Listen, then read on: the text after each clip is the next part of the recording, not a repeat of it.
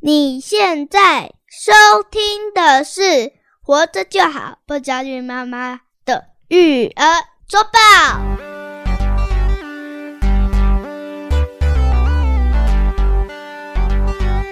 我是杨世瑞吗？大家好，我是奶舅啊，到了我们真正要做育儿周报的时候啦。对哦上周不好意思，因为我们聊着聊着太开心 了，哦，回应者回应者就回应在一起了。是但是呢，这一期周报也是准备了非常多，哎、我们看到的一些新资讯，想是跟大家分享跟哦育儿相关的。对，好精彩。那我们就话不多说了啦，哦，毕竟已经脱糖 了，而这跟我今天要聊的话题也有相关哦。哦，哎，嗯好，那所以我们就赶快进入我们的主题啊、哦。是今天肉圆妈好像也准备了一些她看到跟过敏相关的一些新资讯跟大家分享，对不对？哎，没错，好我觉得大家应该都会有这样的经验，因为哎尤其在小时候，小朋友多少都会对肤质有点过敏。哎、哎哎然后，所以肉圆妈就特别关心是怎么，就是让这些过敏的状况比较减缓的是一些知识。哎嘿嘿嘿，不知道大家有没有这样的经验哦？我两个小孩都会，就是哎在六个月到八个月之间，如果你让他吃一些面粉制品，他们嘴巴就肿的跟米糊一样大。没有到那么夸张 啦，会走、啊，因为你也有参与到，哇，那我就不能你在那边跟我夸在大那边不实胡画虎 烂，对，呃或者是吃番茄也会有一点。有啦，嗯就是小肿啦，就是会可能会起一个泡像蚊子叮这样子啊， 那个肿的跟米糊一样，你讲那么夸张。啊，好了，我来你找们出这嗯些家长嗯就是喜欢夸大事实， 对。然后呢，尤其是肉圆妈自己是比较呃健康宝宝，就没有这样的问题，嗯所以看到小孩有这样的状况，其实是有点吓到，哦，对了对，好，我我能理解，就是为什么会觉得像米讲糊起来好像很夸 张，对不对？嗯就是因为在乎嘛，对，特别心疼，所对以啊在你的心里面那个感受就被放大。哦。但是其实就是小小肿啦，哦是那是就比较冷静， 嗯，比对较客观哈，是就是会稍微肿起来，然后会可能会咳嗽啦，会有一些身体上的不适，流鼻水，类对似像对这样对的反对，应，嗯没错没错。就像肉圆妈刚才讲的，哦，看她肿成那样会很紧张，很心疼。对。那我们哎妈妈们就会想说要保护她，哦，对她什么东西不能吃，不能吃，哦因为记录吃下来，对啊，哎吃了什么种啊，以对后就不吃这个东西，这样子啊对，，而且过去也是这样子的概念哦，嗯嗯嗯嗯所以我们在一开始吃副食品的时候有，就是有无麸质麦精。对其实小孩一开始吃麸质就是会有一点过敏的，哦。那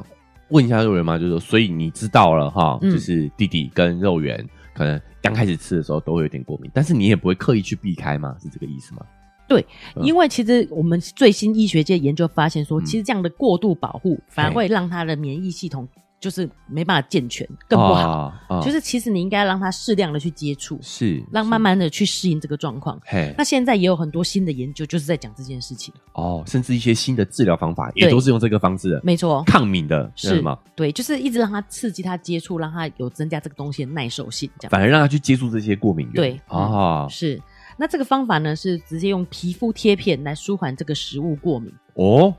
对，就是把过敏源放在这个贴片上头，没错然后贴在小朋友的身上这样子。是这个研究呢是二零一六年法国的一间药厂在《新英格兰医学杂志》上发表的研究。嘿嘿嘿他们让零到四岁会对花生过敏的儿童，嗯，然后使用含有花生的皮肤贴片，持续哦一年，嘿，这些孩子已经可以吃三到四颗花生一 次。三到四个，我有本来期待蛮高的，你知道吗嗯？我们治我们好了， 都我们都直接一包拿起来吃。我们在嗑花生的，对就他他实验了多久才能吃三到四颗？一个月啊，不一年呐、一年之后才能吃三到四对颗啊！是啊，我想起来了啦，就是呃，欧美他们的基因，有些人对花生过敏是非常严重，非常是会严致重的、哦、命的那种、没错欸没错，是吃了会，因为可能呃呼吸道会肿肿起来，起来对就是没没办办法法呼呼吸吸，会窒息的。对，但是经过他们这个免疫疗法、贴片疗法之后，是一年后可以吃三到四颗。哎、这个是非常有意义，就是为什么吃了三到四颗很有帮助，是嗯你不小心沾到，不会因为就这样致命，啊！对不对？奶就已经对破梗了，其实这很啊重要，对对对对对对，不会因此而致命的。是他们对他就是讲说，其实这些孩子在过去是一颗都不能碰到的，而且这个是会会窒息死的嘛？我们讲对这个是非常严重的，但是他没们现在错已经可以有一个耐受性了。对至少不会发现误食的状况。对，误食不会因为这样致命。对，因为这样子你不很可能误食三四颗啦，对对不对？啊，对误食一颗，没或者错是那种有一些酱啊、食品的添加物里面对会有一些花生粉，嗯，这些其实对他们原本来说都是致命的哦、对但他们现在已经可以接受耐受度到三四颗，对，这很重要。有一些沙拉，你上面也会撒一些坚果啊，撒一些那坚那果哎个粉都很可能里面含有花生。哦哎、所以其实真的是外国人比较多哎，像对我们好多东西我们撒花生粉哦， 猪血糕啊猪血糕 啦，啊，熊麻吉啊， 呃，还有还有春春卷啊卷、、润饼啊，这润算润饼、哎饼。 润饼， 怎么变想到好多怎么食变物哦美，食节目对啊了。，想起来好开心。 啊哦这、这些老外嘛，他们来台湾旅游的时候就不用担心了。对啊，啊，好吧 ，我也不小心 我也知道因为就算你说啊，我润饼不要加花生粉，其实只要那个制作的人他手上是接触过花生粉的人，就有、哦比如说那个料理台对上面有可能会残余没一些错粉，，但是是在这个接受这个程度底下，他们误食的情就就会降低他们致死的概率啦。对危险性降低很多，没错，理解理解。嗯是因为这多夸张呢？其实二零一二年加拿大就有一个花生过敏的人，他说他跟恋人接吻以后就居然过世了哦天哪！只是对方有吃过花生酱，就是真的误食，你知哦吓我一道跳，吗我以为他对方才刚嗑完花生，这个是我们台湾的 场景。 对啦，对对，老外不老外嗑是花生吃是花 生酱对哦，对，光吃这过样花这生样就致命了哦。没错，就是你讲的，死因为亡之吻呢？哇塞！对啊，哎，这样讲起来好像不太好， 人家是 致命的事情。哦对，，所以其实用这种贴片啊，对于这种很严重的过敏是有帮助的。那他为什么、哦对？所以为什么不直接吃花生呢？因为那个剂量就不好控制。他用贴片就是只有一点点的剂量，然后慢慢慢慢慢慢去增加渗它透的。渗透这对样子。那它应该是萃取过的吧？它应该不是抹花生酱，不是抹花生 酱，那你就可以自己做啦，你就去称一克花生酱，然后抹嗯啊上。，呃，我们还是要建提醒大家哦，是就是所以大家听得出来，这个是一个非常严谨的医学研究啦、哦。是大家千万不要说自己可能自己的孩子有这个花生过敏，嗯就在他身上抹花生酱哦，这不一样的哦。哦对嗯对，那就好有想象力 哦。对啊，哎、这是制药公司制药做的公事，司所以做的其实这嗯是医疗行为哦。是，只是跟大家分享有这种疗法，嗯对，他们的剂量可能是经过精确的啊、呃研究的，是所以我们千万不要轻易尝试。对，只是想要把这个概念跟大家分享，没就是错说有的时候我们不要过度保护，让他们适当地去接触这些过敏源，是，反而会让他们在呃免疫力上会有一个健全的发展。对，没嗯错，因为研研究人员也提醒说，他们研究发现，零嗯到四岁是解决这个过敏问题的黄金时期。哦，因为就是那这个个贴片疗法最好的时间点是在零到四岁，这样，是对，哦因为他那个时候的免疫系统还在发育，嘿，所以他就可以慢慢慢慢去适应这个状态。哦，嗯哎、可是这个真的要做基因检测，不然零岁的时候你怎么知道他对他花会生过 敏？你会不会给他吃花生？哦，嗯所以可能就是做基因检测，或者是说本身就有过敏的啊哎问对对对题家长有这样的一个，对可能就会大概率遗传，嗯那可能就可以尝试。哦，在国外的话，可能就可以尝试用这样的疗法。对，哎，对，零到四岁，四对啊岁哈，四岁应该也还不会给他吃花生吧？会吗没办法吃花生，但是以啊国外饮食习惯，我舅舅蛮有可能有含花生生制酱品，对，对，吐对司什么的会加花生。啊，加对啊，加理新解饼干这理些解哦的都会有啊。对嗯对对，嗯好好，所以这个只是参考，因为毕竟我们华人可能比较少这个，真的是比较少这方面的问题。对，嗯没错。那第二个方法呢，是在去年十一月才刚刚公布的，在嗯美国过敏哮喘病还有免疫学会上，是有人研究人员发现说，哎，另外一个类似的方式啦，啊在牙膏中增加这个过敏源，哦，因为牙膏你也不会吞下去嘛，哎对所以你涂花生酱搞不好 合理的。 以后我用对花生酱刷牙不， 是这样吗嗯啦？哦，这个蛀牙会越来越严重了。对啊，他的意思是说，在花生酱花呃不是花生酱啦，牙膏里添加一些过敏源，哦，加这个剂量也是要控制的哦，哈没错大家真的没错嗯不要不 要不要把你孩子的过敏源加到他的牙膏里头啊，这个都是有风险的哦，哈没，错，嗯而且对它不是自己在牙膏里面添加花生酱啊，是要买专用的牙膏，所以这也是一个嗯哦医疗行为的，而不是是自己可以自己在家里乱试。了解嗯，哦，所以我觉得奶就刚才讲很对，就是你有没有发现外国人做的研究都是花生这种的，它也是嗯坚果类的它，对过敏坚果类比较的多，，这没跟错基，因应该是有关嗯是他们也是在 牙膏里加入有含有花生的成分的。哦，嗯，那为什么会做这个方法呢？因为他们比贴片更厉害，原因是你不用额外多出一个行为。譬如说，你每次要去换贴片，这就是一个诶你要改变的行为。可是是你诶哦本来就会刷牙，你只是换种牙膏。不不一定 啊，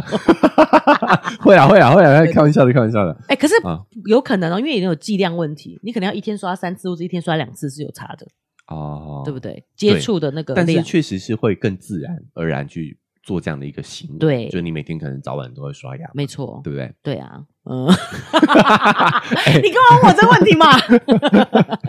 记得的时候啦啊，，记得说，好好好，早上理解理解，早上有时候家长妈妈比较忙啊，嗯好好，然后还有一个研究，第三个研究是在二零二三年三月发表的，哎、是日本环境跟儿童健康研究社团，哦，他们呢调了十万名新生儿的数据哦，嗯嗯，结果发现，在三岁之前，让孩子适当的接触猫狗等宠物，可以降低过敏发生的概率。哎呦，嗯，而且他们还做了细分，是 这个很有趣哦。他说，多和狗玩耍可以对降低鸡蛋、牛奶还有坚果过敏的风险。这还有分狗猫派狗派就对了，对对对，猫、哦你是猫派狗派，有意对思啊，对，然后多和猫玩耍能降低鸡蛋、小麦、大豆过敏的发生风险，嘿，但是其他的宠物它们还没有发现类似的效果。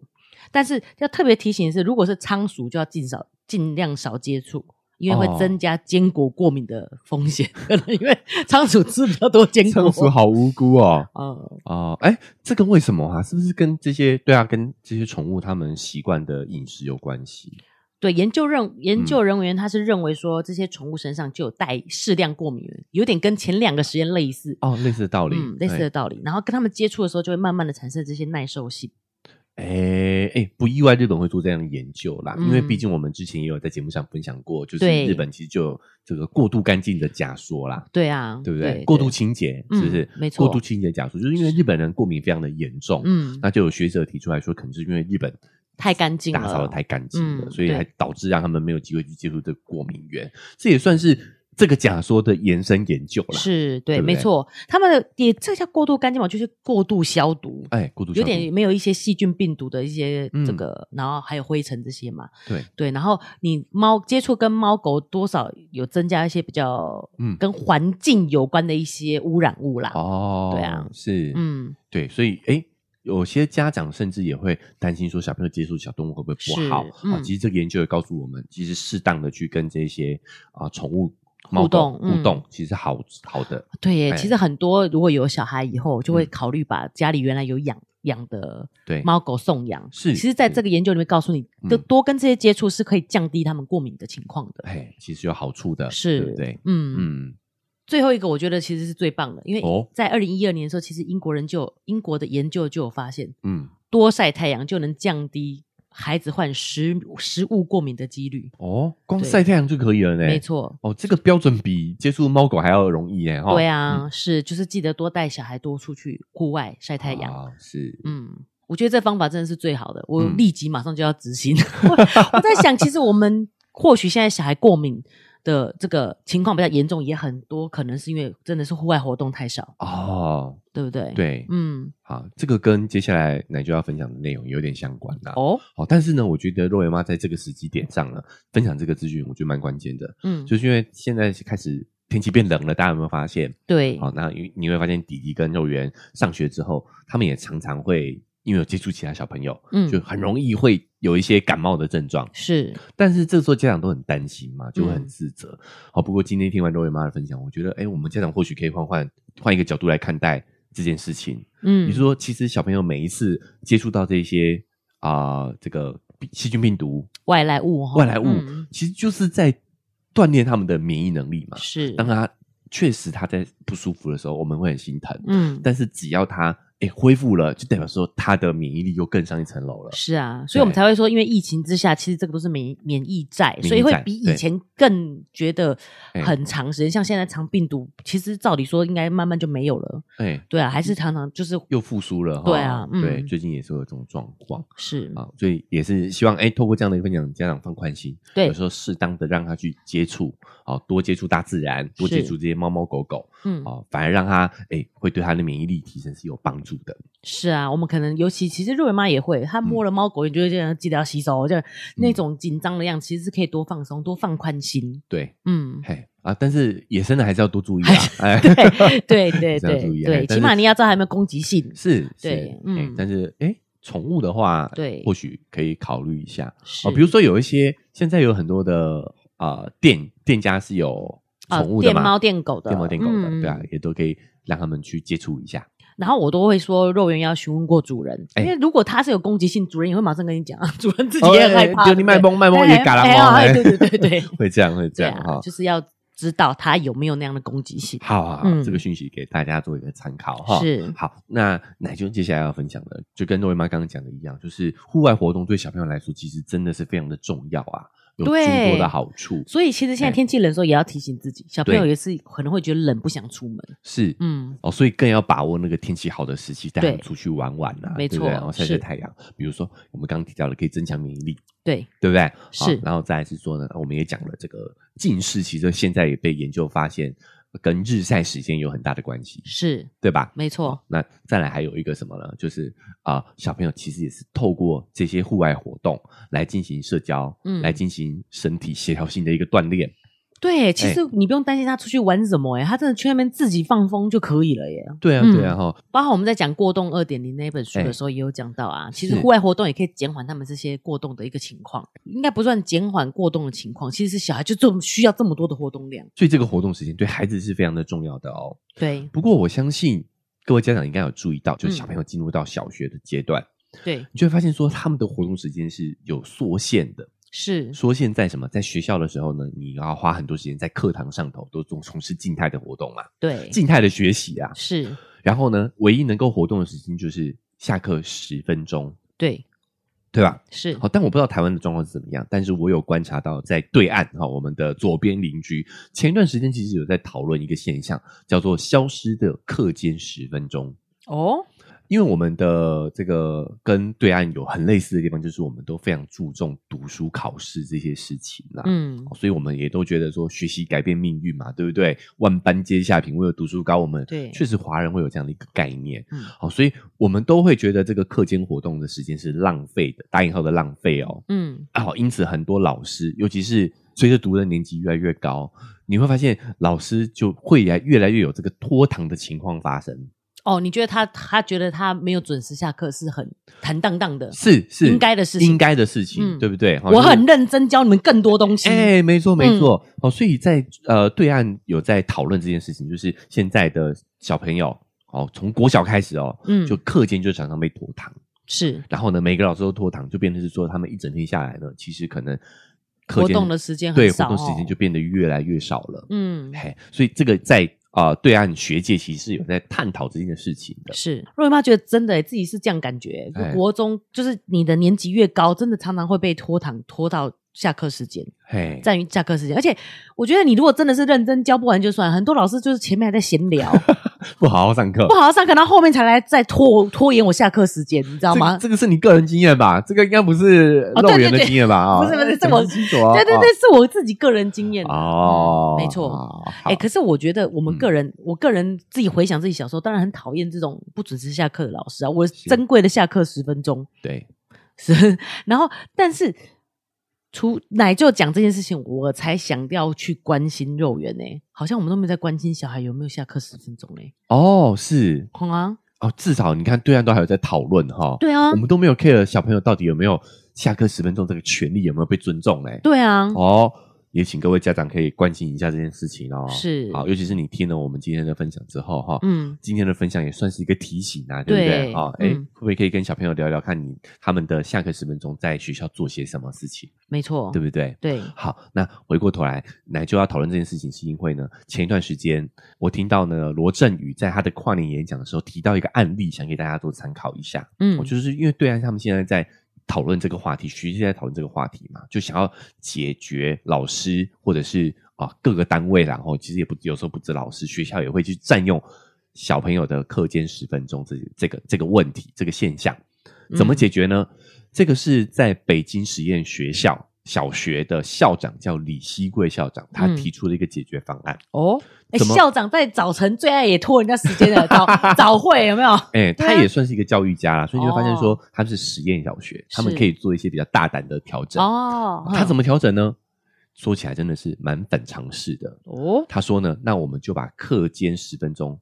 改成课间五分钟，哈，反而不是延长的，他们不是还给小孩十分钟哦，哼反而是把他们的下课时间缩减到只有五分钟。哈，这种想起来亏大了呢。哎，嗯这个这个怎么会是解决这个问题的对啊方法呢？对不对？但是这真的非常的反常识哦。嗯，好，那这个罗振宇呢，他就问了这个李奇贵校长嘛，那这样的话，小朋友下课只有五分钟，怎么会够呢？你怎么可能解决这个状况嘞？是，五分钟可能连上厕所都不够。对啊，对不对是啊，那么多哦小朋友，大家都要对啊，去大上家厕所大的家话都这个时间五分钟的话都要排队啦，是不是？嗯五分钟可能不够上哎、对啊，李希贵校长说：“为什么上厕所要在下课时间呢？”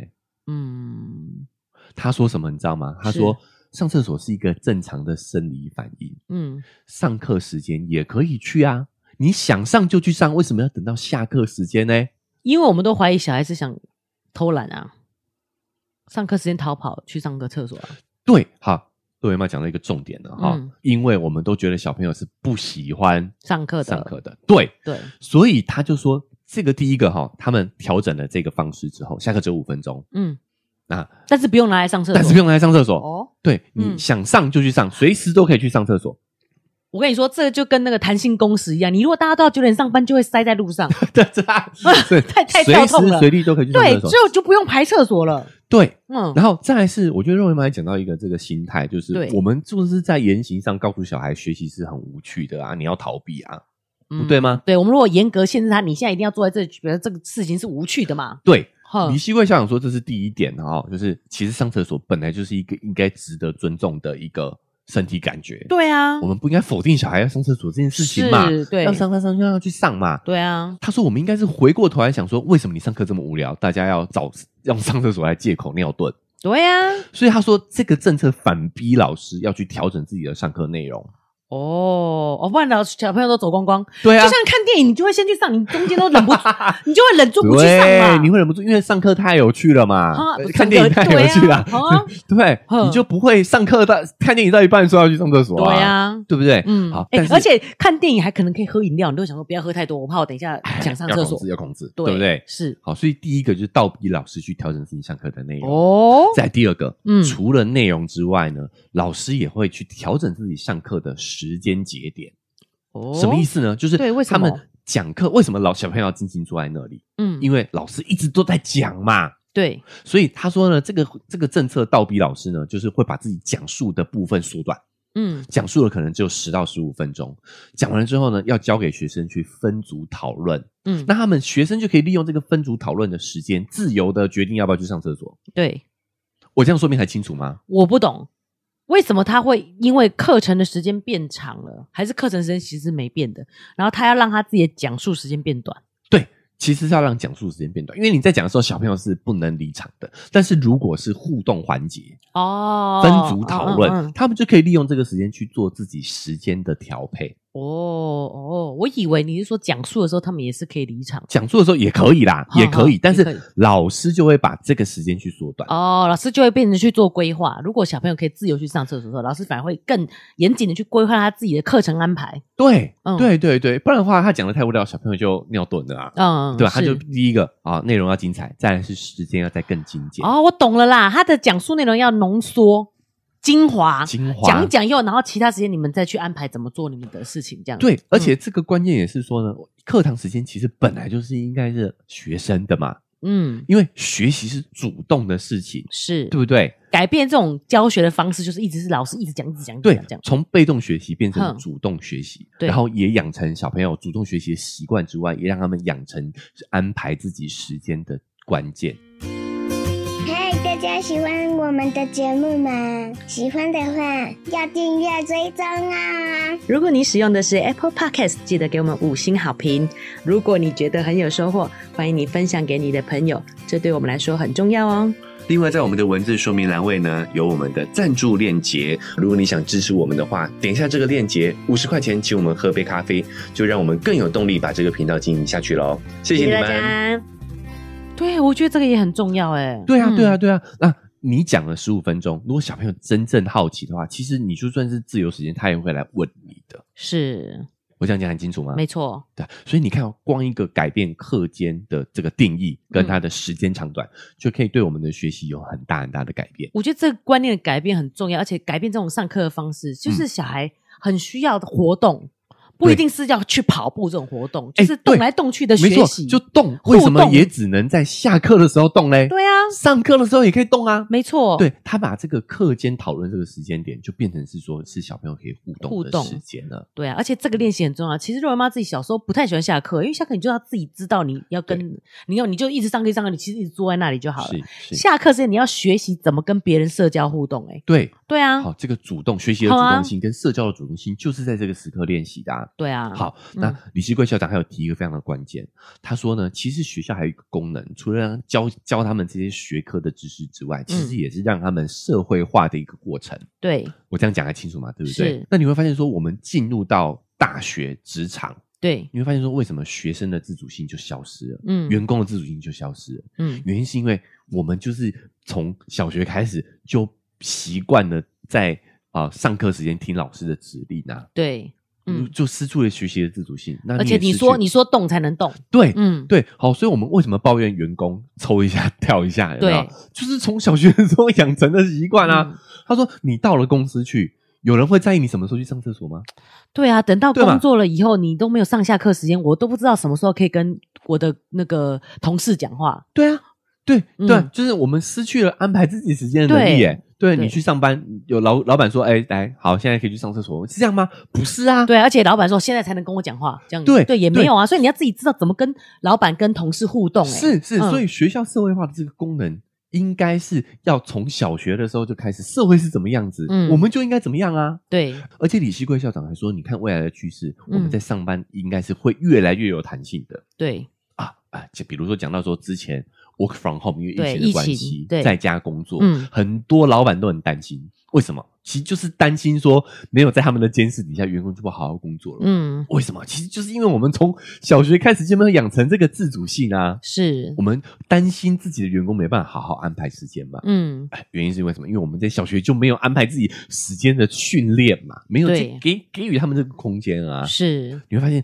这个调整其实是非常的关键。嗯我们把这个时间学习的自主权交回到我们的小孩身上。真的是不要只看人家不好的部分、欸，蛮恐怖的，我们都没有这方面的讨论呢、欸有没有这样的讨论尤其是啊这个是真的是要面临未来社会很需要的能力。对我们现在家长可能工作越来越自由化了，对啊，我们现在可能都还觉得说站堂好啊，哦，多教一点，学好哎老师认真。啊，对，嗯对，但是其实你会发现说有点细思极恐哈，是哎，人家讨论的议题其实有时候还蛮深远的哦。对哈啊，好，嗯那拉回来讲，李秀贵校长说呢，这个课间时间缩短为五分钟哦，嗯还有一个意想不到的好处，就是霸凌的事情变少了。我这五分钟要安排来做我自己觉得很重要的你事有空情，去霸凌别人吗？ 真的没空啊，无聊没空霸哎、凌别人了。哦，啊，为什么你知道吗？他说，其实除了这个时间变少之外，还有一个关键的点就是，其实很多的霸凌的事情其实是发生在厕所，嗯因为第一个，它那个是一个私密环境，没有监控，对因为隐私的关系，它是一个摄影机的死角，是，所以很多事情发生在厕所里面的话，是啊、很多时候老师大人是看不到的。对，对，很多霸凌事件都是发生在厕所，嗯但是因为现在下课五分钟，大家都是上课的时间去上厕所的，变成是，是分流了，因此嗯导致说呢，其实很多时候霸凌的场景就没有办法重现。哦，我这样讲有什么？这样讲不对，这样讲好像有点可惜的感觉哦，就比较不容易去创造发生可以这样子的哎情况发生这样情况嗯的环境。对。这我觉得是一这样个子等于是把下课这件事情重新定义了，重新定义对不了对？没错下课就是你可以去放松，做自己想做的事情，所以大家都会更认真的去安排这五分钟。没错，我后来想想呢，这一点是我觉得哦，那这个下课缩短成五分钟真的是好事。是原因是因为其实可能小朋友自己去安排自己的自由时间的能力还没那么强。是，他为什么会去霸凌别人？他他不会安排这十分钟时间要干嘛？他不知道你知干嘛吗哦他不知道干嘛了。那这五分钟让你去做自自己真正想做的事，可能就够了。嗯那其他自由的活动时间，在老师的眼皮下，老师可以适就是适时适地的去马上阻止说不应该有的行为。对对不对对在课堂上，如果课堂上的互动，老师其实是有办法去对某些程度上去是控制的，对去去掌握的啦。对啊好、嗯但是你说课间十分钟，老师不在啊，对啊，所以对不十分钟对可能真的太长了。但是这个其实跟呃若维妈想的又有一点不同喽。哦为什么我们讲我们讲第三个好处是什么？嗯，李希贵校长说，还有一个意想不到的好处，其实就是给小朋友有锻炼自己安排时间的能力的一个机会。嗯，为什么你知道吗？因为他每一堂本来是十分钟的课间休息，对，缩短为五分钟，嗯，一整天下来，其实会空出一个小时的时间哎来，哈，对不对？一啊整天下来嘛，那这一个小时的时间要干嘛嘞？啊，如果我们是我们的家长，可能会想说，那就再再加一个小时的自习课吧。对啊，我以为这这家一家课一堂课， 或者是晚一点开始上学，不行，上学其实是服务家长要上班的，对，好，那李奇贵长怎么安排的？他把这一个小时交给学生，小朋友在这个小时要做什么都可以，哦都可以。以。他有整整一个小时的时间可以安排自己的活动，哇塞，那这真的很创新的，因为他完对他不是完全陪下，就是陪小孩小孩说啊，我少了五分钟的下课时间，他是把它累积起来，另外累积给起来他自己安排给他一个哎小，时没错啊，但是要在老师的照顾底下啦。对啊，对啊，嗯这当然啊你是你不过上这样班子啊，就有点像哎在自习课啦，算不算？不算不算，你要做什么都可以，你要在操场玩，你要在球场打球，那为什么这样有办法减少霸凌呢？那我也可以在这一个小时内霸凌别人呢、 我讲这句话好不正确哦，不不不，没有，我好呃减少霸凌是厕所的霸凌情况，因为这个是有研究的，就是哦小学生的霸凌蛮多发生在厕所这个场景，哦，他们因为还比较没胆，不喜欢不敢在有不敢在有公众有人的场所面，嗯对，对对，有对其他眼眼睛就怕他报告老师是，啊，我我在嗯操场老师也是看得到的啊，对对不对？就是因为或者其他同学会去告密，没有都可能，对有对可能，也可能公众大家都会阻止吧。对 maybe 对对好嗯嗯好，我们先不延伸讨论，就是理解小朋友理便解可以安排自己在这一个小时的时间哇哦，做自己的事情，哦，这就是他们锻炼自主性，是锻炼他们学习的主动主动性，嗯跟他们时间安排能力非常重要的关键啊，是哎，对不对？嗯有没有非常突然想到这个方法真的是很突破脑洞，对对吧？对，而且没有好陪小孩，居然还把这五分钟还给他，还给他，红啊，嘿，嗯然后也没有提早下课，不对然啊，家家长长也也要不行 退费，对 啊，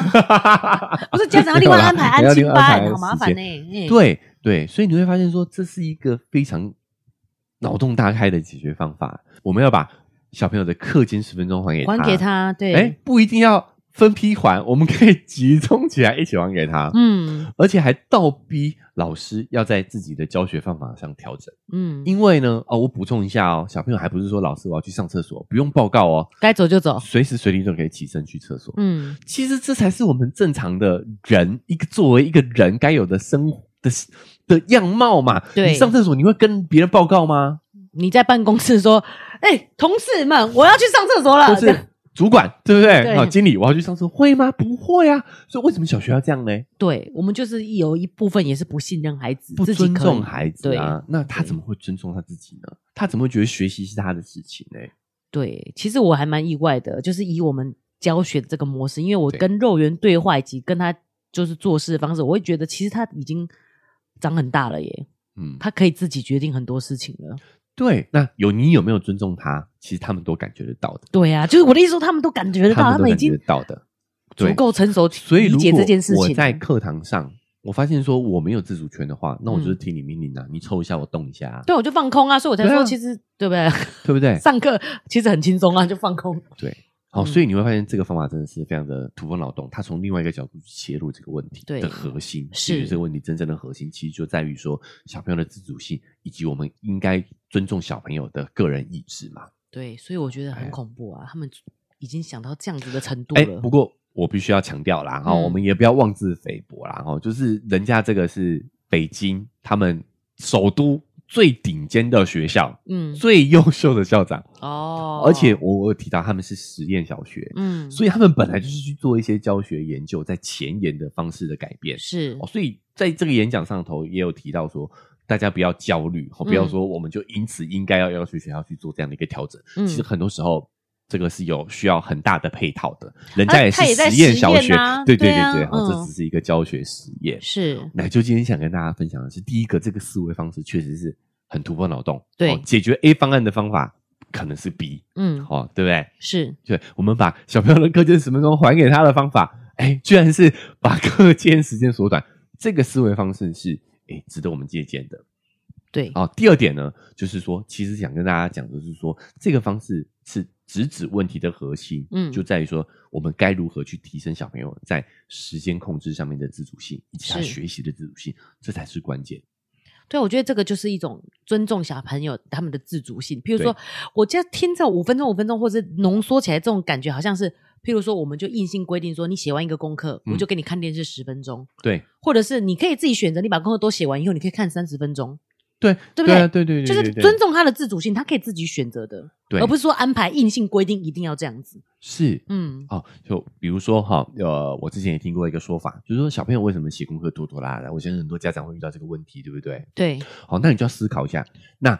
你有没有在他写完功课之后，又给他安排一些任务？嗯，那他就会觉得说，反正我写完功课之后，我也是没有自我自由的时间啊，那我不如慢慢写。我写完了，你还得给给我出作业，那我干嘛快快地把它写完？嗯，反正没完没了啊，对，对不对？但是嗯如果你有写完了之后，你有给他一个自主的时间，他可以安排自己的事情的话，我觉得他就是会快快的把很有效率地把这个事情做完，因为是接下来就是我的时间了嘛。没错。对，那嗯如果我写完了作业，我还是得听你的，那我干嘛写完啊？我这个还不如慢慢写。我觉得奶就讲了一个重点，其实是说写完了还得听你的，对啊还不一定是说叫你再写一份评量而已评哦量而，已不是哦对，是说听你安排说你一定要再做什么事情，就是要控制他每一段时间的话，对啊，那我不如嗯慢慢写，我边写边玩，对对呀、不对？哎对 对 是不是有这种情况？对，因为我你哎我写功课的时候你不会打扰我，我就干脆把就是我整个下午都在写功课，你不要来烦我， 是是，不小心把小孩的啊哎 你话太给狠了，你心太太嗯直接了，太直接了。但是，所以这个解决方案就是在提醒我们这件事情。是有时候我们把自主性交给小孩，对你才能够去让他练习这个能力。嗯尤其是老实说啊、大家如果有关注 AI Chat GPT 这件事情的话，你就会发现说，其实 AI 已经可以把我们在工作上的这些能力。以及我们这些理工具理性的事情做的比人类还要好了。是，那学校教育其实是要面临非常大的一个挑战哦，就我对们学的这些东西，未来可能都不用我们来做了。嗯，那我们到底学校还有什么功用？其实我觉得就在于这个社会化的练习，是这个是最重要这的是，最重要的。呃对，就是讲这有点挑战，是因为肉圆现在他其实自己对自己比较要求嘛，嗯，嗯然后他们现在学到国字以后会开始练部首，嗯然后有时候他自己就会很焦虑，也不是焦虑，他就是会硬背，因为有些就是没有完全一样。瑞妈后来自己想想，觉得好像以前我们学部首是为了查字典诶、啊，是，是对对对，什么部的里面的什么字我们才能找得到。对对可对是，现在又不用查字典，好像也其实也不用学部首，你知道吗？是不是有点挑战？有点挑战。现在的甚至我觉得注音都不用学，注音都不用老学，实说你就我以觉后得都不是用用口学语辨识了。对，嗯，就是基本上对未来未来应该就是不用打字了，是。对，哎、不要讲，我这次去日本玩就是这样子啊。他们嗯日本人又很就是服务心嘛，所以他就是及时翻译啊。而且我跟你说，未来现在是连脑机接口都已经是有一定程度的进展了。啊什么叫好不好脑机接口？脑机接口就是直接就可以读猜到我的你 mind 读你的 Oh my mind God 对啊，对啊，呃，我这个这个还很遥远啦啊，但是是我们要知道这是这个方向哈，嗯，所以还是要学，还是要学，因为我们不一定等得到啊，但是有没有这么重要？对，哎，其实真的要思考一下了哦。嗯，哎，好，那时间有限，奶舅就分享今年二零二三年十一月份刊登在中国的心理学报的一篇文章。嗯，哦，他是告诉我们呢，就我想很多家长都希望自己小朋友是愿意分享的，对，哦，可以表现出一些亲社会行为，擅长跟人合作。但是研究发现，这些特质呢，其实是在于说家长有没有给小朋友足够的自主空间，嗯，你让小孩来决定事情，他会更有分享的意愿。这件事，因为我之前刚好看了一篇文章，他说嘿其实真的到六岁才呃成熟的知道你的我的的这个。是是，才对可以区分你对我对对对，嗯然后那篇就有讲到说不要强迫小孩分享嘛。对，嗯这个时候我就我那时候我就回想到这件事情，就是在肉圆小时候，然后肉圆妈的同学来家里玩啊，因为嗯他的小孩是有送去保姆那边的，对所以他本来就知道玩具是大家要一起共同玩的，是所以他的呃个性就比较温和。嗯然后肉圆那时候就是吼爸爸 恰杂波，你知道吗？就是为什么要借他玩？对我因为那是我同学，其实我根本就更不应该爱面子，但我真的就会觉得很尴尬，就好像啊我小孩教的没有他好这样子。对对对，这个时候刚好奶舅在家哦，哦他居然说。肉圆，这个是你的，你可以决定要不要给给其他小朋友。那时候才两三岁而已哦两。三岁而已，对对，嗯嗯。当奶舅讲这句话的时候，他就愿意借他玩了。哦，对，当下就决定了对是不是啊啊是啊啊！有我你这样讲，我有印象，你有印象这件事我对有不对？印象我同学来，家里玩的时候，对对对，嗯，哎，所以他小孩真的很随和啊。然后可是肉圆就是很恰巴恰贝贝，哎，对啊，但你会发现，你给他这个选择权，对啊，他就会愿意去做分享了。对不所以我对才发现，其实这是家长自己要撑住的事情。我们是根本就在意的是那个，反而是那个面子。对，对啊，哎，这课题分离其实是对你在意别人对于你小孩的评价，你会嗯延伸到妈妈身上嘛？对啊，对不对？嗯嗯，所以你会要求小孩要去做出符合你的嗯期待的事情。对，这样我才教的比较好，这种感觉。对对对，但是其实如果你给小朋友自主权的话呢，他们反而更愿意去做出这样的一个分享行为。嗯，那这个在过去的研究当中哦，其实已经有相关的研究非常的多了。哦，这次奶就为什么当下就可以知道说啊，其实应该是要告诉他，对。他其实是有权利去做出选择的。那时候其实我内心真的觉得很震撼，因为我跟他哎好说歹说了很久，你知道吗？啊啊啊，跟瑞文讲说，这是我很好的朋友来家里啊，他的小孩没事做啊，怎么办呢、这样子嗯讲好说歹说、哎，然后最后奶就就一句话，他说你说完，好嗯吧，就接他玩的。解决了啊， 这就是知识的力量，哦好，各位。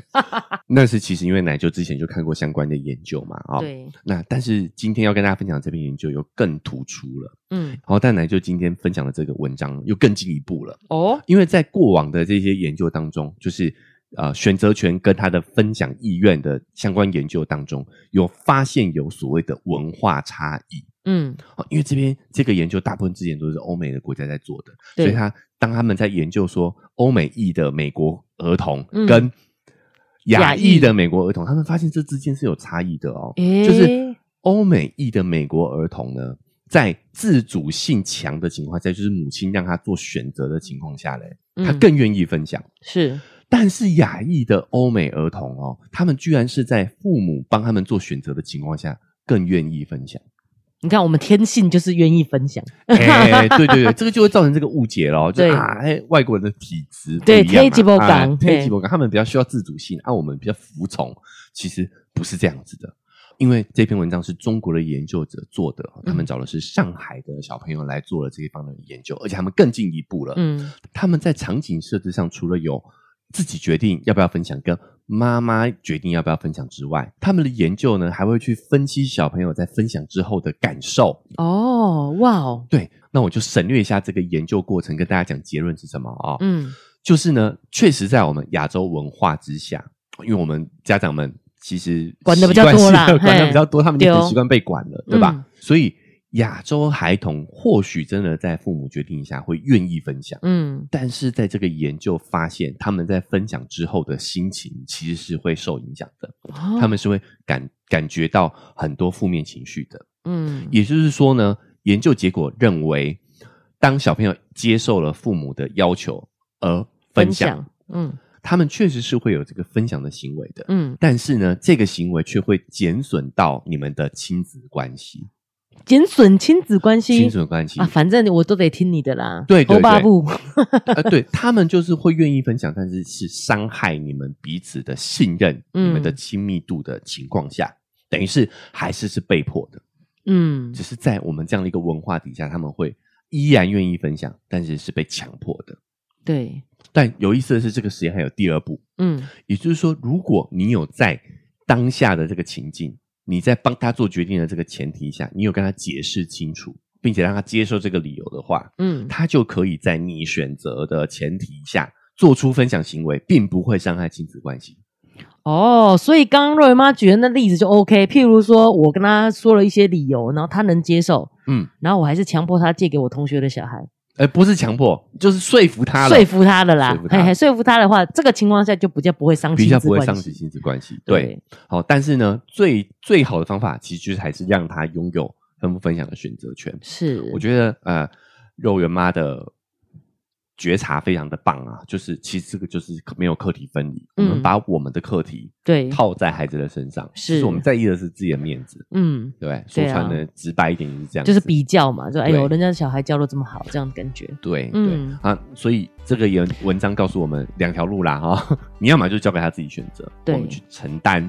别人的看法，我嗯们、我其实这我觉得这这个这不是这个很合理啊，这是应该的、啊。没有，我觉得这个觉察很好，原因是其实我也没那么在意，去仔细思考以后，我是担心肉圆在我同学的形象心里是不好的小，就是你知道脾气不好的孩子，干那又怎么样呢干他？屁事。对，其实肉圆根本就不在意嘛，根本不肉在意圆怎么可能在意我同学的想法呢？是，对不对是？对啊嗯，而且只是萍水相逢啊。 哎、我的好朋友好不好？怎么会是萍水相逢那？你上次跟他见面是什么时候？你干嘛这样子嘛？我们父母都很忙啊，是不是萍水相逢嘛？啊，对啊，对啦，好一年一。好好次这嗯种的啦。对啊，在意什么？好吧，所以要我们要注意一下这个比例原则啦，嗯好不好？嗯嗯好，那再第二个就是说，那不然哈，你真的希望他这么做的话，那你就要给他一个合理的解释，让他听得懂，可以愿自愿接受这样的一个结果。嗯，那哎、这样还可以在保有这个不破坏亲子的关系对的情况下哦，对让他分享，让他这样分享，哦嗯让他在你的选择下分享，嗯，这个要讲清楚，逻辑讲清楚。对，但你会发现